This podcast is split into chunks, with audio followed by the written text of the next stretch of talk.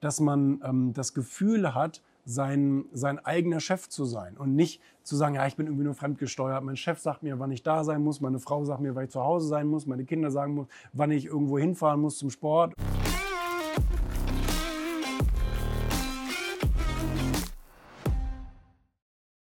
hast du reingeschrieben, Ego ist auch ein bisschen der Diktator seines eigenen Lebens. Oh ja. Beschreib ja, das, das mal bitte, weil das ist ein spannender Satz. Ja, ähm, es ist wieder Frage, fremdbestimmt oder selbstbestimmt. Es gibt nur die beiden Szenarien. Also entweder ich lasse mich von außen steuern oder ich steuere mich selbst.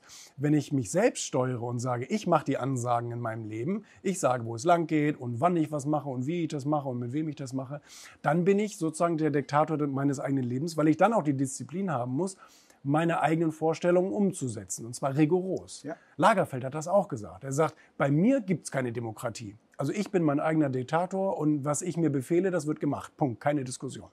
Und das finde ich sehr, sehr bemerkenswert ähm, und aber eben auch wichtig, dass man ähm, das Gefühl hat, sein, sein eigener Chef zu sein und nicht zu sagen, ja, ich bin irgendwie nur fremdgesteuert. Mein Chef sagt mir, wann ich da sein muss, meine Frau sagt mir, wann ich zu Hause sein muss, meine Kinder sagen muss, wann ich irgendwo hinfahren muss zum Sport und die abliefern und, und so weiter und wann ich zu irgendwelchen Geburtstagen gehen muss und so. Ich habe mit Sky Dumont mal darüber gesprochen, als wir über das Älterwerden gesprochen haben und dann habe ich gefragt, entwickelt man sich irgendwann auch so ein bisschen andere Prioritäten, was so Fremdsteuerung und so weiter anbelangt. Und sagte, ich bin früher auf jede Party gegangen. Überall, auf jede Veranstaltung, wo man mich erwartet hatte, bin ich hingegangen, bis ich irgendwann so alt wurde, als ich gemerkt habe, das ist doch völliger Quatsch. Ich will überhaupt gar keine Zeit mit den Leuten verbringen. Da habe ich überhaupt gar keine Lust zu. Warum sollte ich das überhaupt tun? Und hat das dann irgendwann, weil man sich leider oftmals am Ende des Lebens erst bewusster wird, wie wertvoll Zeit ist, ähm, hat er sich sozusagen dagegen entschieden und, und einfach mehr gesagt,